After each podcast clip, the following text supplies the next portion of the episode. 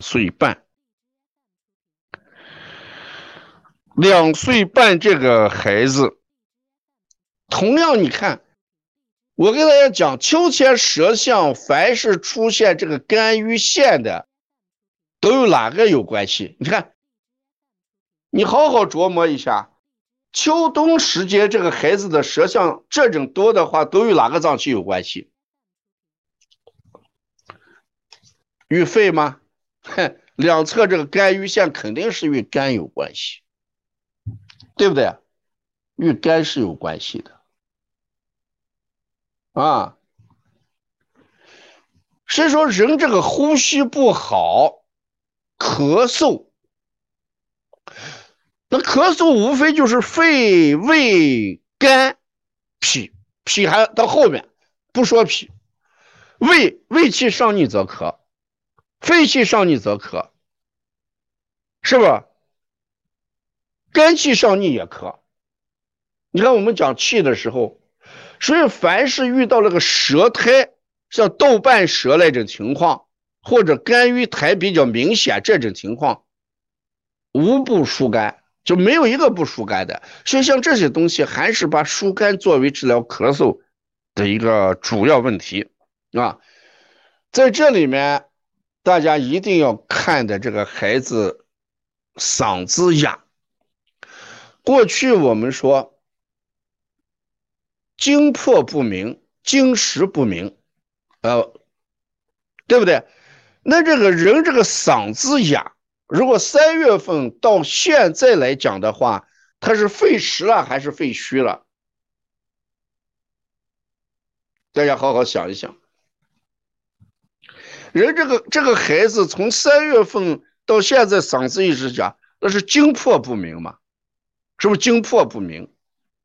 精魄不明是什么？就肺气虚，肺气虚。但好好想一想，这个时候肺气虚的时候，又出现了肝郁的问题，其病在肝还是其病在肺？我们老把咳嗽都想在肺上，对，精魄不明，精实不明嘛。那大家想一想，风寒感冒，风寒感冒之后，人声音沙哑，或者是说不出话来，是经时不明还是经魄不明啊？风寒了，你看好多人一风寒就说不出来话了，每年到冬天都有，哎，经时不明嘛，对不对？那风寒肯定实症嘛。所以风寒之后，这个说声音失言的是十遍。那这个孩子从三月份一来，那你现在都都十一月了，那肯定是精魄不明。嗯，越精魄的时候，肝就越显得什么张狂了。所以这个孩子腹胀，你只要出现胀，出现这种胀这种情况，那肯定与气相关啊。记着，孩子出现胀的话。益气相关，所以这个就是疏肝健脾通窍，对吧？疏肝健脾通窍。你看今天晚上讲了两个这样的案例，讲了两个这样的案例啊。中医就是讲正形，嗯，一定是讲正形。这个勿忘初心啊，这个疏肝的疏不是这个样子啊。呃，咱们这个课堂里面为为什么我要老纠正那个？别字错字嘞，因为咱后面的人老看前面这个评论啊，所以有的时候就把大家误导了啊，这个还是蛮重要的。